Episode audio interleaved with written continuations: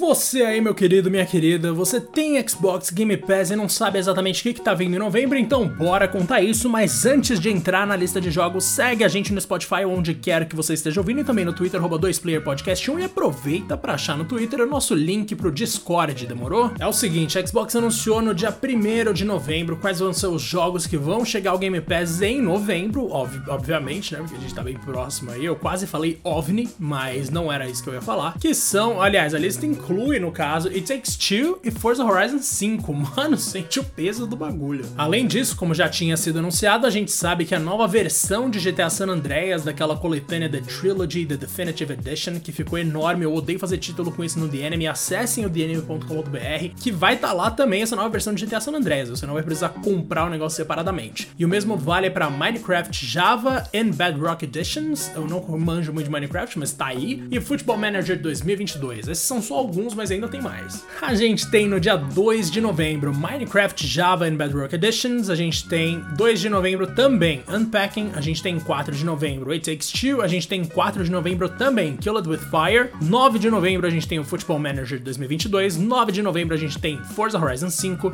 11 de novembro a gente tem GTA San Andreas Definitive Edition e também 11 de novembro One Step From Eden. Vou confessar para vocês que eu tô aproveitando muito as coisas que chegaram em outubro, porque teve Dragon Ball Fighter Fighters e eu tava sem o Fighters no console até agora, cara, acredite se quiser. E no Fighters eu já tô gostando porque como eu peguei o negócio começado numa conta que eu nunca tinha jogado Fighters, eu tô batendo em todo mundo, então quem quiser jogar, tamo aí. Entra no Discord e me chama. Caso você não tenha ouvido falar do Game Pass, caso você queira saber mais a respeito, eu vou contar pra vocês quais são os planos aqui. Por exemplo, a gente tem o pra console, que é uma mensalidade de R$29,99, que aí vai te dar acesso a todos os jogos ali do catálogo, mas só no Xbox, ou seja, no Series, no One de qualquer forma, vai ser só Xbox console. Para PC também temos a assinatura de R$29,99. O catálogo é diferente do do console, mas ainda assim é muito bom. Foi esse que eu tive por muito tempo, inclusive. E tanto no PC quanto no console, sendo membro do Game Pass, você vai ter desconto em algumas coisas. Então, alguns jogos você vai poder comprar por um valor menor para não correr aquilo de já ah, saiu do Game Pass não vou mais jogar.